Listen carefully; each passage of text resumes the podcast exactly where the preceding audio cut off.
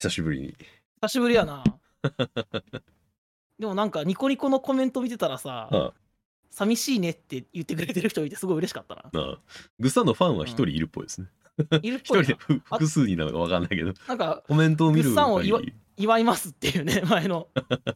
コメントもあったしな、ええ俺、グッサンを呪いますって書かれたと思って、うわ、怖っと思ったら、ああ、祝うだったと思 って、左側の返違ったと思って。昔ながらのネットミームにこう翻弄される姿というのは面白いですね。で、祝うと言った次の週、これとはとか言って、ねあ同じ人だ、多分と思って。多分ね、 うんちゃんとドミニク一人の声も聞かせてもらってますけどね、僕は。ああ、ありがとうございますと。まあまなあ、んか好き勝手喋ってるだけですけどね。いや、ありがとう。なんかあれだよね、ドミニクが一人で喋るとさ、うん。 FM 感出るよね。じゃあもうオープニングすごい迷って、ジェットストリームって言おうか。あれね、あこのネタ通じるやつがいいるかなみたいなのをちょっと迷いながらやったんで言わないようにしたけど。まあまあ、じゃあ久しぶりのね、二人ラジオということで、最近見た作品の話をしていこうという話ですね。そうだね、はい。ジャンクヘッドっていう、うん今、アマプラで見られる、ねえーっと、映画で、なんか公開された時からさ、うん。ドミニク気になるって言ってたよね、多分ね。ああ、そうう。そうそうそうそうそう。昔でね、なんニかコニコにうん動画で投稿されてたやつがあって、うん、もう今はもう消されてんだけど、それがまああー映画としてちゃんと見れるようになったっていうのを聞いて、へえっていうのと、あとはまあ全編一人で作ったっていうのもあるし。そう、それ話題になってて、うん。まあ、ドミニクとこう何、話題にしててというか、うんうん。で、ああ、なんか俺も見たいなと思って、でもまあ見に行ける時期じゃなくて、なかなかご時世的にも。あそうね。うん。えーまあ振り返っていきましょうか。はい。ではタイトルコールの方お願いします。はい。せーの。サブカルのぬかるみ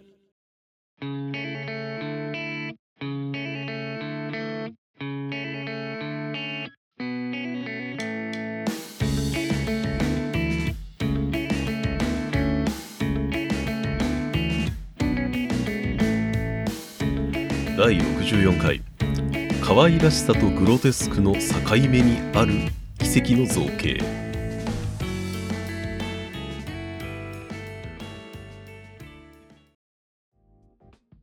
あまあジャンクヘッド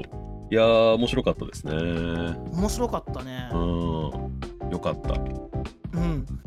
なんか個人的にはこう SF ではあるみたいなのを、はいなんか見たというか、うん、 SF なんだろうなと思って見始めたから、まあ、去年ねいろいろうんこのラジオでも喋ったけどさ SF の作品をちょいちょいちょいと触れたところでうんまたこう新しい SF が一つ見られるなっていうのと、うんあとまあストップモーションアニメの映画っていうあーのをあーあー初めてぐらいじゃないかな。あーそうねストップモーションの映画って、まあ、そもそもこんなに多く数がないんじゃないの他になん目かありますかって言われたらうん俺浮かばへんねんけど、入めちゃくちゃ有名なものみたいなのがあんまり出てこないよね シンプルに、なんかあの NHK の子供向けのさうんアニメで、なんかクレイアニメとかさニャッキとかねそうそうそうそうニャッキ とか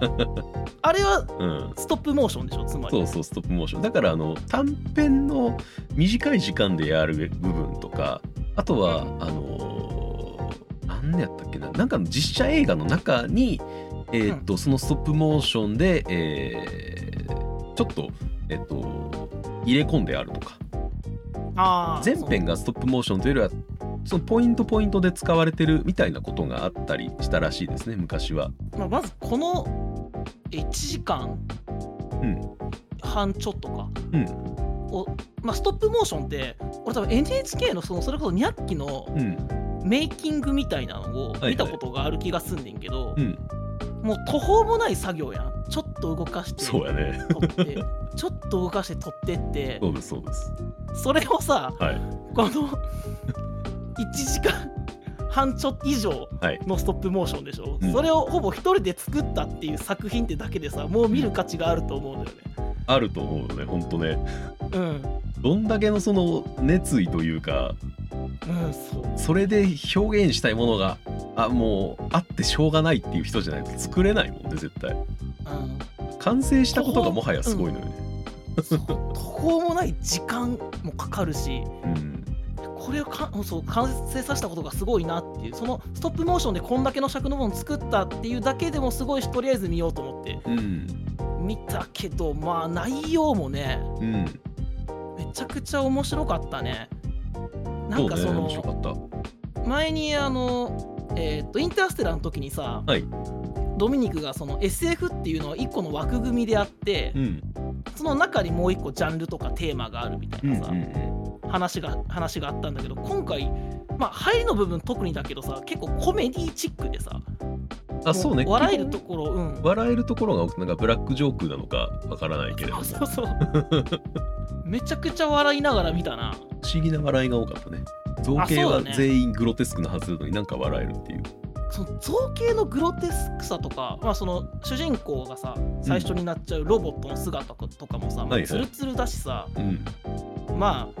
なんていうかどっちかっていうと実際目の前に現れたら気持ち悪いと思うのよ。そうあよんなねやうん、だしあの最初に、えーっとその主人公を拾ってくれる博士もさうん頭の方に後頭部でかくなっててさうんぬらりひょんみたいになってるやん。だからギーガーのエイリアンですよねあれねああそうそうそうあと生き物だあの脳だけで動く雲みたいなさはいはいはなんいか生き物なんかロボットなんかわからんやつとか出てくってさうん、トイ・ストーリーで見たみたいな造形をね。あそうそう 気持ち悪いけどさでもあの動きとかお芝居とかかな可愛く見えてくるよね愛嬌があるような動き方をしてるのかな、もしかしたら。あとやっぱやりとりのなんか最初に出てくるさこう黒いさサン バカなんていうのアモンガスのパッケージのキャラクターを黒くしたみたいなみたいなそうやな、確かにそうやな。うだっんけ、地獄の三騎衆やったっけ地獄の三騎神やな、三騎神か。うん、三鬼の神で地獄の三騎神やなうん。そう最初はねそう地獄の三騎神としてじゃなくてサンバカとしてでもそれもすごくまあ、俺もなんか初め見た時は、まあ、シンプルにそのパッケージとか、キャラクターの外観とかうん見ると、すげえハード SF なんかなっていう楽しみを求めてみたのね。あハードそうなんだそうハード SF ってあのなんか二兵、えー作品みたいなシドニアの騎士みたいな、ああいうハード SF の世界観をはい、ゴリゴリそれを楽しんでいくものなのかなって思ったらあこれ全然違うテーマの話なんやっていうので、えーもうちょっと面白かったよね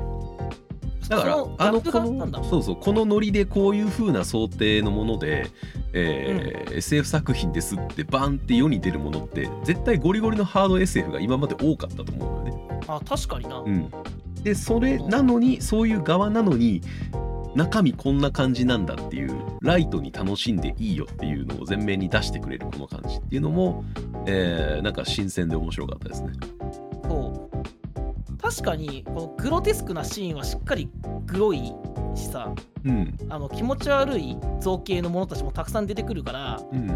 んかこのビジュアル的な意味でみんなに勧められるかっていうとちょっとあれなんだけ どこの中でやられるノリというかさ、うんお話の展開とかさあと伏線の回収とかそういうとこについてはすごいしっかりエンタメしてて誰にでも勧められるなって思って見てたな。エンタメやねうんなんかメイド・イン・アビスのキャラがちゃんとグロいバージョンみたいな感じな気がしますよね。あメイドインアビスってこういうそうか地下に入っていく話だもんねあメイれド・イン・アビスはあれはまあゴリゴリの、まあ、ファンタジーというかファンタジーグロテスクなノリなので基本的にはあれはキャラクターが可愛いけどね。そう今回もこの作品は最初そのサンバー兄弟とその主人公との絡みとかがさすごく可愛くて面白くてっうんていうとこから始まるけど途中、えっと、もう一回下の階層に降りていく落ちてしまう主人公がうんでそこで姿が変わって関わる人物が変わってあので出てくるこう登場人物のノリも変わってくるやんかあの騙してくる自分のことを騙すやつが出てきたりとかさ、はいはい。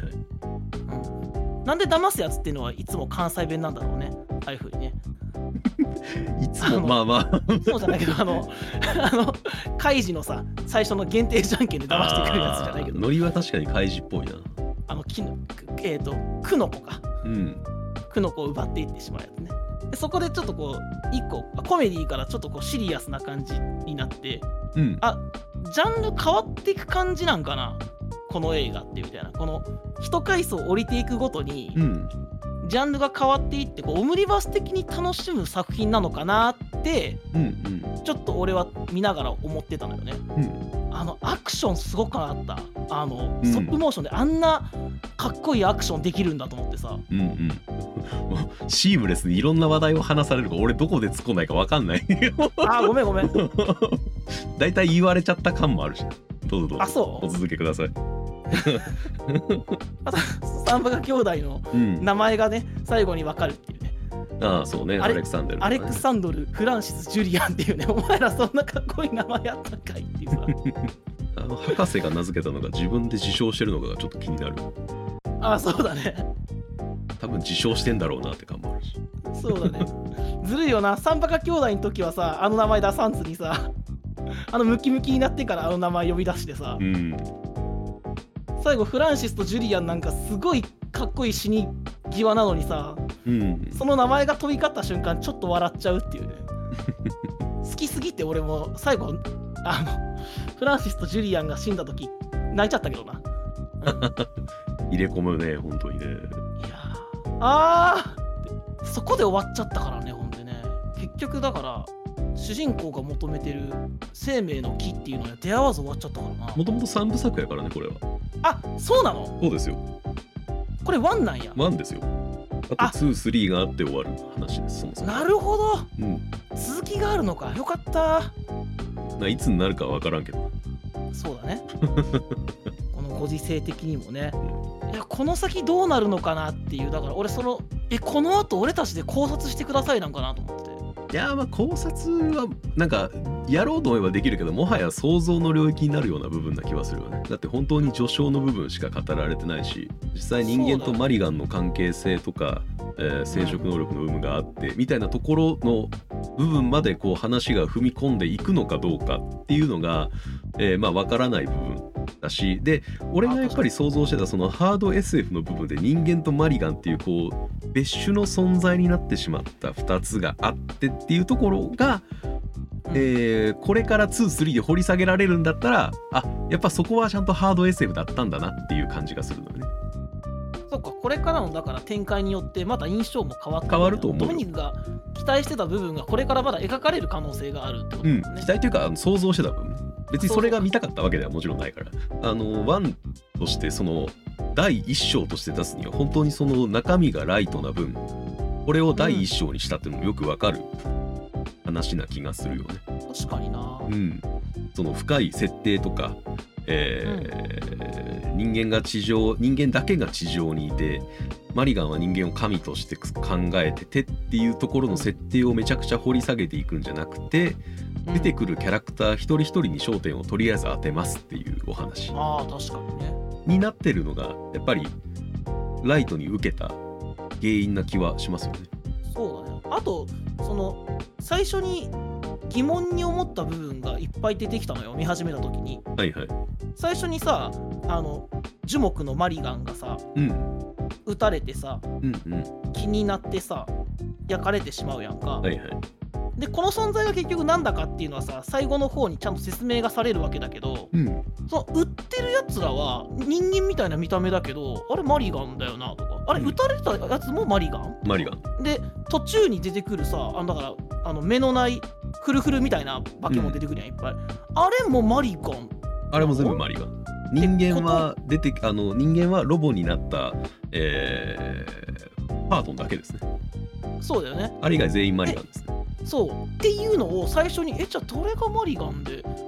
そしたらサンバカ兄弟があの虫って呼ぶマリガン出てくるけどはいはい。あれ虫って呼んでるからあれマリガンじゃないまた別の生き物がこの中で生まれちゃったってことかなみたいなうん、 ところを結構疑問に思ったけどそれを分かりやすくさマリガンっていうのはいろんあのいら遺伝子が不安定だからいろんなやつがいるんだっていうすごい分かりやすい一言でさ最後に解決されしてくれてああそういうことだったんだっていううんうんなんか疑問に思った部分が分かりやすいっていうさ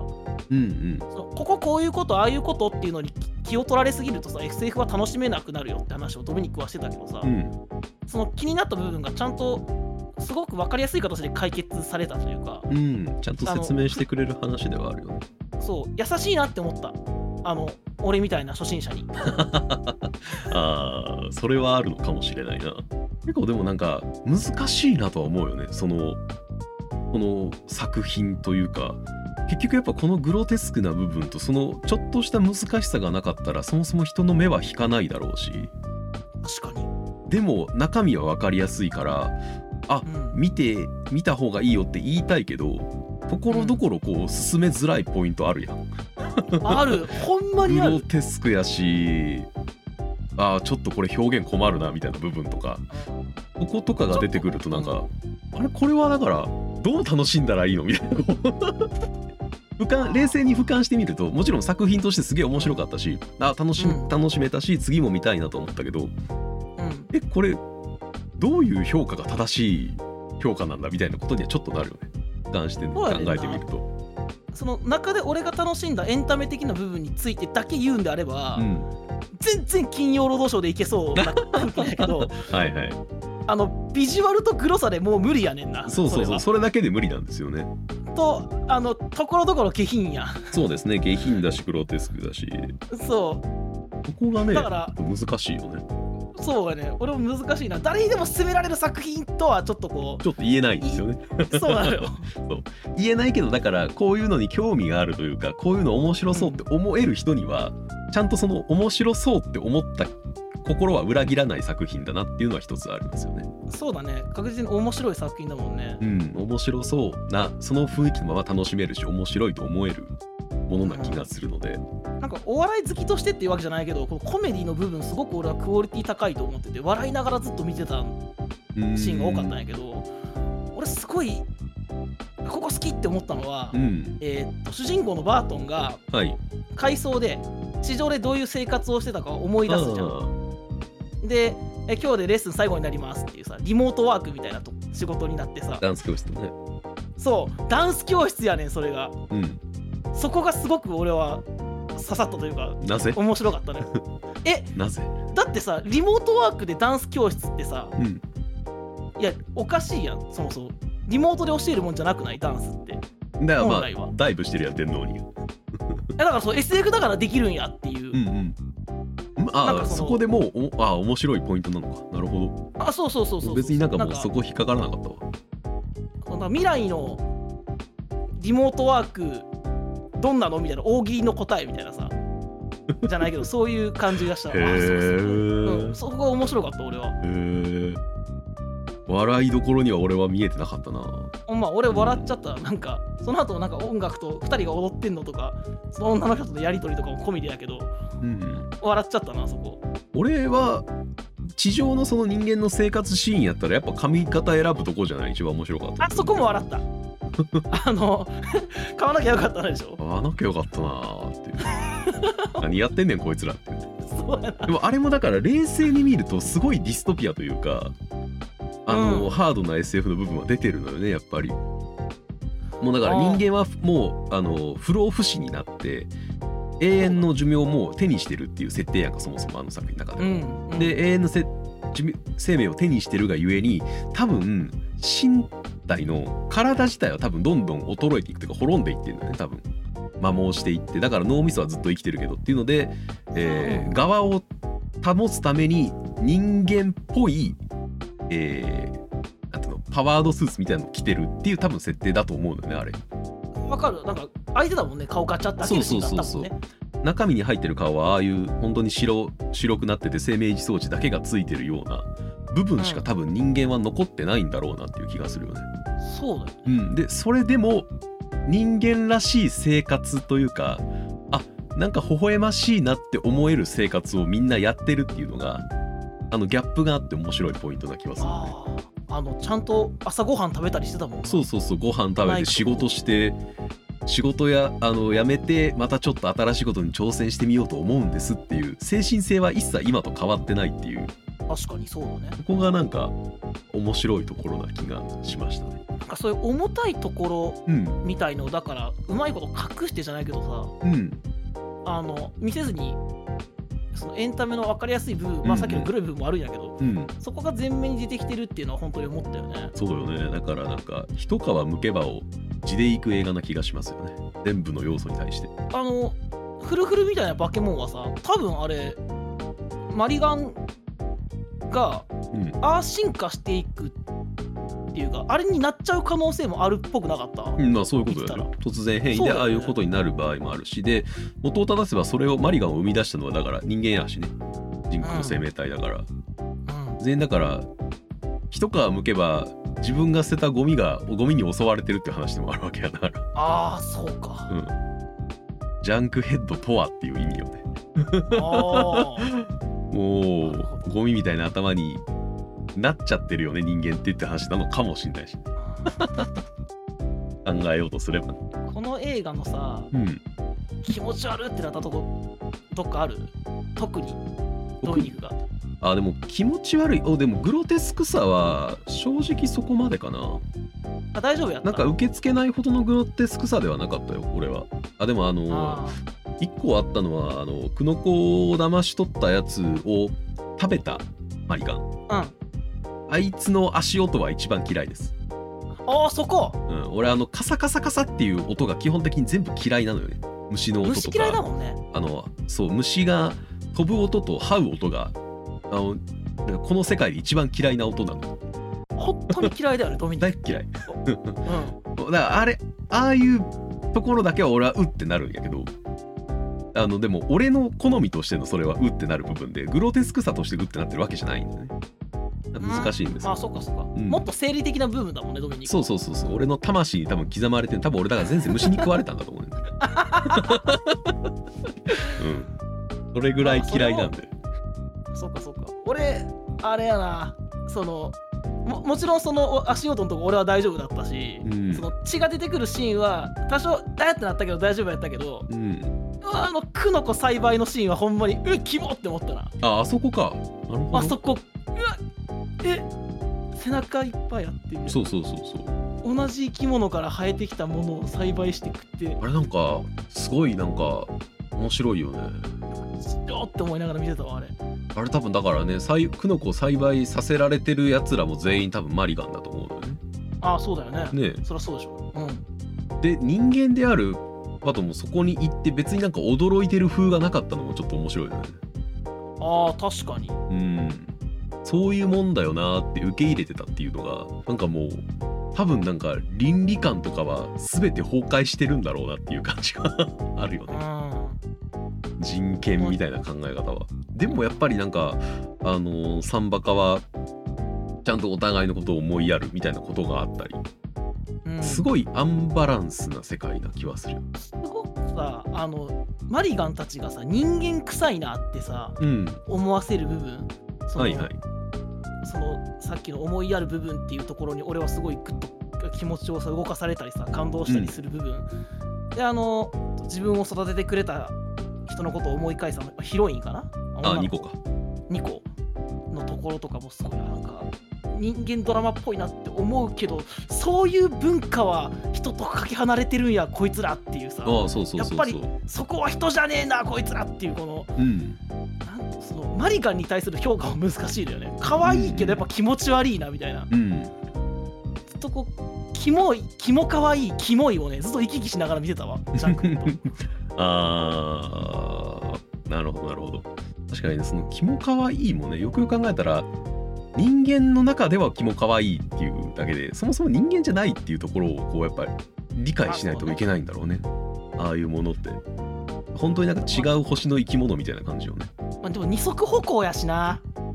そこ二足歩行で頭ちゃんとあるしさそれ人だけ型やん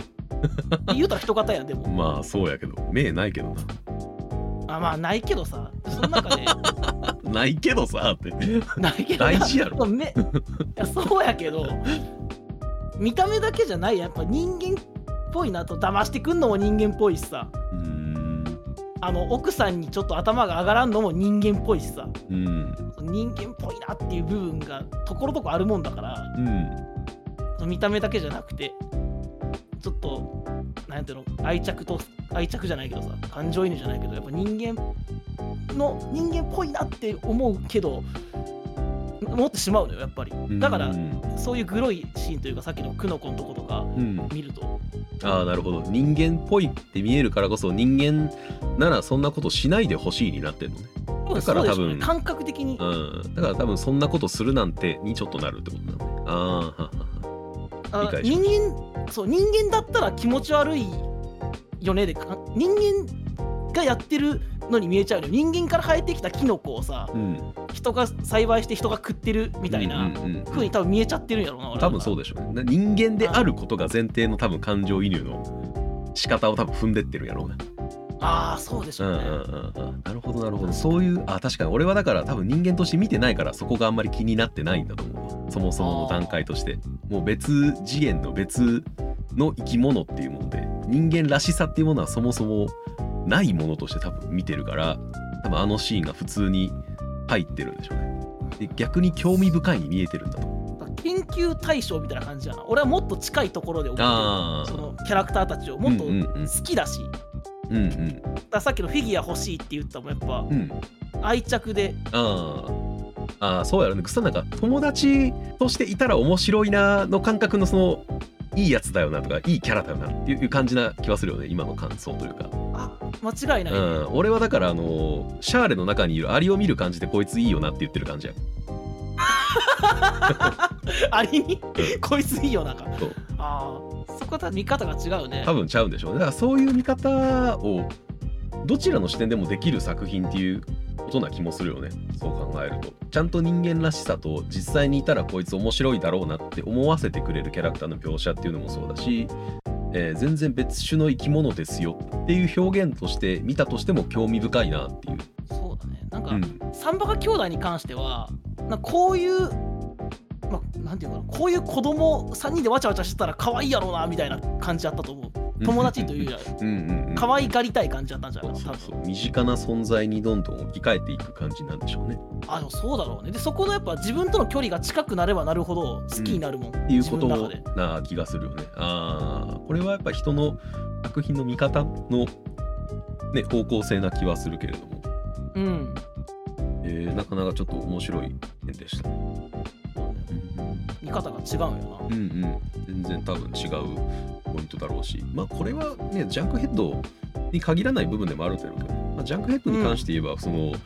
シンプルにあとはその造形の部分とか、うんやっぱりなんか想像だにしないような造形のやつが多かったなっていうのはやっぱり特筆すべき点な気はするよね。まあ見たことない造形のあやつそうだそうわ今まで見たことがないしでそれこそあのこんなの気持ち悪いなって思いたいんやけどちょっと可愛らしく見えてくるっていうその感覚うんのすごい絶妙なバランスのところを言ってる気がする。あー確かにあの、振り切れてるわけでもないしっていう。そこので絶妙なとこにいんの俺はあいつだよなあのえっ、と主人公がうん通った時に「くの子ちょうだい」って言ってくるさ双子っぽいちっちゃい子供のあー目がバツですねこれはいはいはいはいはいはいあれなんか絶妙なとこ行ってると思うなあーマスコット感もあるけれども確かに気持ち悪いね でも食ってる時のあのクチャクチャクチャって音とかもさ気持ち悪いやんまあまあまあなであいつらの周りのやつも出てきたらさうんより見た目がグロテスクでさあうんうんのあいつらの仲間ってことよだからそうねそうたまた気持ち悪まいああいう形になってるやつが2体いたってだけの話な気はするしねそうでも可愛さもちゃんとあるというかさ、んなんやろねこの目がないっていうかなんかすごいあの目の部分に特徴があるやんかうん全キャラクターがうんでなんか日本人ってあの目で感情を読み取るんですってへえそう基本的にだからあの日本であの作ら作られたとか出来上がった顔文字って目がめっちゃ特徴的じゃないああ本当や海外のあの顔文字って横向きになってるあれとかってさ目は全部変わらんやんコロンやから全部そうや口だけで変わるやんうんそうで海外の人ってマスク外したがるやん口がはい出ないと意味が伝わらないというか感情が読み取れないからだという話もあるらしいんですよねへえそうななんかそれはなんか日本人の人が作ったからっていうのはちょっとあるのかなとは思ったりしましたよねそうなんだ知らんかったならしいよ日本人は目で、あのー感情を読み取るらしいですね。別にマスクかしてでも分かるもんねなんとなくうん、分かる感じするもんねあ怒ってるなとかうん、焦ってんなとか分かるもんねあほんまやだからそっか目特徴があるってそういうことかかもなぁとは思ったりしたよね。うんまあ、あの辺り名付けもちょっとなんかあのーいろいろと変な気はするよね名前の部分も。アレクサンデルフランフランシス・ジュリアンでしょうん、あと劇中でちゃんと明言されてる名前がホクロでしょあそうほくろやそうホやクロとあとあのーポンタでしょあポンタやったそうやなだから名付けの文化どうなってんのとはちょっと思うよ ね 確かに気にはなるよねであのこいつらが喋ってる言語はさはいはいえっとポンタは字幕ポンタやったけどポンタって言ってなくなかったあ言ってないよもちろんもちろんでもアレクサンドル・フランシスは言ってなかった言ってる言ってるアレクサンドーって言ってるもんそうあれ言語どうなってんのっていうのもあるよね謎ですよねそう背でも景だっちゃたんものとあがあるのかなありそうだよあるんじゃないなんかそこまで作ってそうな気もするねんけど、うん、作り込んでてもおかしくはないような気はしますよね。もしくは単純にアレクサンデルとフランシスとジュリアンがおかしいだけという説もあるよね この3人がただただただおかしいだけという可能性は捨てきれないから。あ確かにほくろとポンタは日本語由来やけど、うん、アレクサンデルジアュレクサンドルそうフランシス・ジュリアンフだランけシス・ジュリアンだけ違うもんな地域圏が違うんだよねこいつらだけ。ただこいつらだけ変な存在なんじゃないかなっていう可能性は捨てきれない。なんやろビジュアル系バンド的な価値観を持ってたん かなこの3人がもしかしたらいいですね。人間が生殖機能を失ってから1600年だっけああ経そっうたすにごもいかかわらずビジュアル系バンドの意識は残ってるっていうのが面白い。 なぜそれを受け継いだんだってなるよ。そうジュリアンとかフランシスってかっこよくねってでもね思ってたっぽいよねあの三馬がい兄や弟なの持ってた気はする全よ然。うん、かっこよさみたいな部分はあのー感覚としてあの3人は持ってた気がしますよね。そう絶対あのねあのコンテナから武器出すシーンとかね俺かっこいいと思いながらやってると思うねんだあの3人。うんやってるな高速なんじゃ無理かなみたいなこと言いながらこうやれて る。すげえ俺たち今かっこいいわーって思いながらやってそうな気がする。なんかさあそう考えたらなんかフランシスとジュリアンはいい死を遂げたかもしれんなまあ、かっこいい今までね、あのーうん死ねたっていうのは一つあるだろうし、であ多分あの世界は生物の生き死にはすごく軽い世界なんじゃないかなともちょっと思うしね。あーまあ確かにあんだけ命の危険にさらされうん、安い安い世界だ環し境だし、あとあうん、あの化け物がさ工場の人一人殺して持ってってしまうシーンあるやんあああああああそこもみんな悲しんでる感じの描写そうそうがあんそうまそなうかったよね多分マリガンのマリガンの中では多分ひあうのん生死はすごいあの軽い価値観な気がするのよね。でアトンだけすごいなんか残念がってたのは人間の価値観だからなのかなっていう気がする。ああそうだうん、だから残ったアレクサンデルはあの別に悲しむことはないみたいなこと言ってたよ。さらっと受け入れあて確天国に行ったんだからあみたいそうなだこったとを言ったりするやん。だからあの、うん生きるとか死ぬとかっていうそもそもの価値観が違って感覚があやっぱ全然違う生き物なんだなっていうのも思うところではありましたね。アレクサンドルすぐに俺博士のとこ帰らなきゃって言うもんなそうそうそうそう。別になんかあれね人間遺品をどうこうみたいな話も何もしないやん。とか あと俺はもう少しここにいてこいつらを弔ってやるとかさそううそうそう。そういうシーンのががないやん。そうありそうだけどそうやねないんですよね。だからあの弔うみたいな概念は多分ないんだろうなって気がするよね。ちゃんと人間じゃねえなこいつらってそういうところでも描写されてる分からせてとくれて思うよ。でねその辺りの終盤のところでマリガンはうんあの木になったマリガンの実から生まれ落ちるっていう話をしてないか。してたあだからあの植物的なというかああそうの動物的な感覚はないんじゃない誰かから生まれるものじゃないからで人間ももう誰かから生まれてないまま1600年来てるからかそ うかそういうところでも共通点はあったりするんでしょうね現在の人間と今のマリガンとっていうああそうだからそういう部分がこう生命の木っていうものにうん人間と今のマリガンとが出会った時にそこに行った時に何が起こるのかっていうのがやっぱ面白そうというか楽しそうですよね楽しみだよね、うん、何が起こるのかどういう話になるのかいやーさこの密度で3部作かすごく楽しみやならしいですねね、第1章とは銘打たれてた気がするのでうん続き見たいなもう次2作目3作目は誰かの手借りていいんちゃうかなと思うけどそう だねな、うん、エンディングのスタッフロールは結構何何人か手伝ってはったっぽいけどそうだねなんか実際のスタッフは34人でやってたらしいねんけど、うんまあまあ全編一人ではさすがにスタッフロールすごかったもんなもうそうほぼ一人の名前やったそもんうアクターというかあの声も全部やってるからもうだらーずらーっと一人の名前が並んでいってあの2個だけ違う人そうそうそうそうヤッターマンの山ちゃんみたいなとこ せやなスタッフロール一人あらかっこよかったねねえこれ一人でだからお話考えてそうそうそああいう世界考えてううんどっから思いつかはんのやろって思ったもん謎ですよねしかもこの人本業が内装業者やからななあそうなんだせやで内装業者やってる傍ら、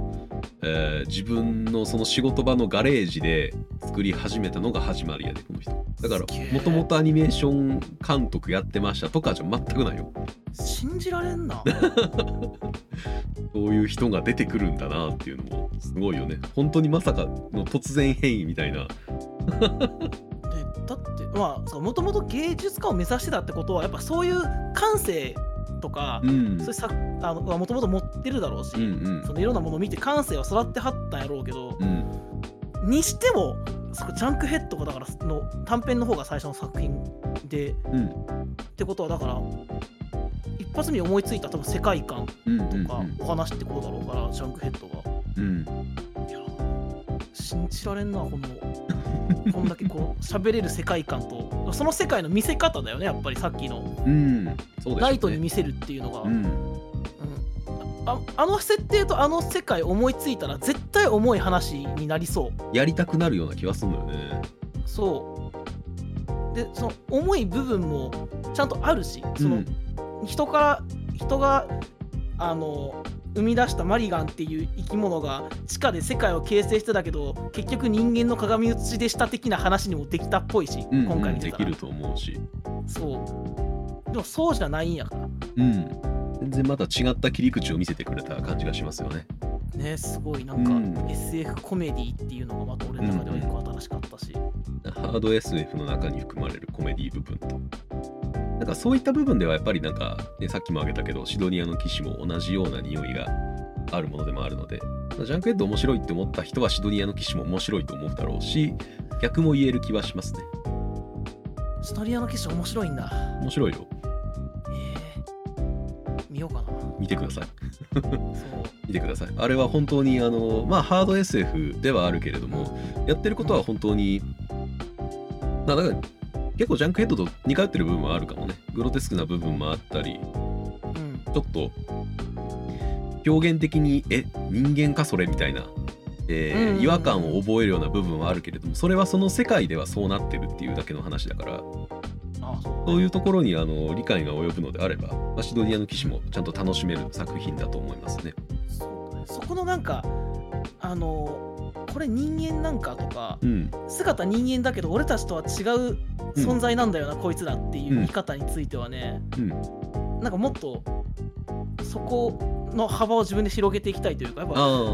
人間の見た目してるとこれ、うんゼータガンダムの話した時似たような話したんだけど、ドミニクはいはいはいはい。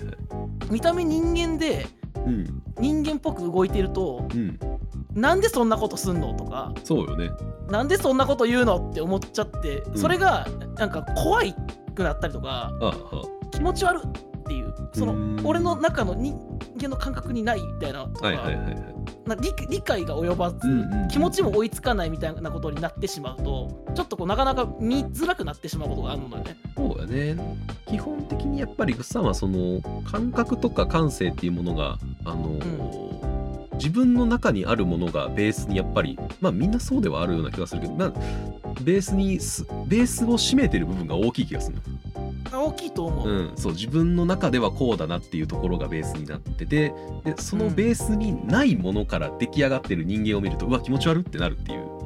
そう感覚だと思うのでそうだねそこ自の分幅は広げられるとあのシンプルにあの人間社会を生きやすくなる気がします、あそうね、うん、拒否で拒否しちゃうことが多い気はするからその感性のままだとどうしても、うん自分の自分はこうとうんまあこういう人もいるだろうなの部分とあるんやけど、うんうんうんそうその外側から来られた時だよねだからね そうよねなんかすごい抵抗感が出てきてしまうような気がするから人間の極限状態がうんたらみたいな話とかもあるけどそもそも人間じゃないような考え方をしてる人なんていっぱいいるから そうそう人間の極限状態なんてねあの上も上振れも下振れもあまりさたかが知れてるという話なのかもしれない、まあまあ、シドニアの騎士もなので、ジャンクヘッドを楽しめたグッサンにはおすすめですね。いやちょっとね、ドミニクもまたアニメの話もしたいって言ってくれてたしな。ああ、そうですね。そう、シドニア、どっかで見れるかなまだ探してみます。あアマプラでも見れますよ。アマプラでも見れるし、漫画も全部完結してるので、どちらでもおすすめですね。わかりました。はい。という ところでしょうかね。そうか、今回はこんなところですかね。はい。じゃあ、今回は、えー今回のドラ遊びはジャンクヘッドでした。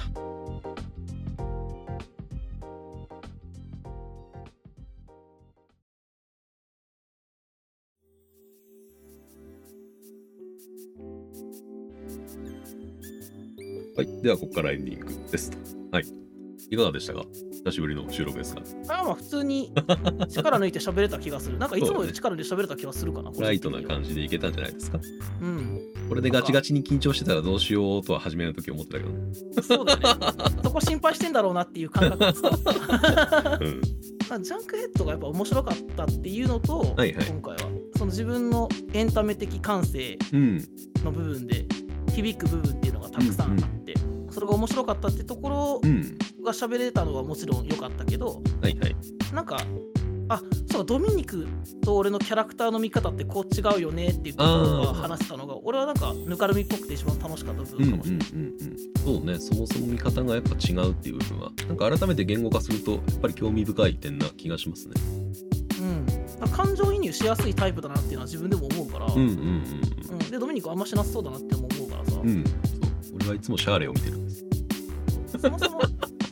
人間じゃないんやからね、そうこそうそのう出てきたマリガンたちはね。全然ドミニクの方の味方でもおかしくはないんだけど、 つい人間臭い言動を見るとね、これはもうこい思つは好きだ。思考というか感情の流れの癖なんでしょうね。そのやっぱあの、クノコ騙し取ってきたやつ嫌いやもんな、こいつって。 どこに肩入れするからはやっぱ人それぞれですがそれもうん、そんないろんな見方をさせてくれるやっぱジャンクヘッドすげえなっていう話でしたね。ああ、すごいね。はい面白かった、本当に。体勢さえあればああそうで見すてもらっても大丈夫じゃないかなという感じですかね。そうですね。うろ体制。そうですね。ちょっとそういうシーンがあるっていうことだけは気をつけてみてほしいです。そう、本当に、そこだけちょっ とちょっと身構えるぐらいでちょうどいい気はするので、うん、ちょっと面食らうか。からかもしれないんでね。はい。うんというところで、じゃあ今回もご視聴いただきありがとうございました。ありがとうございました。お疲れ様です。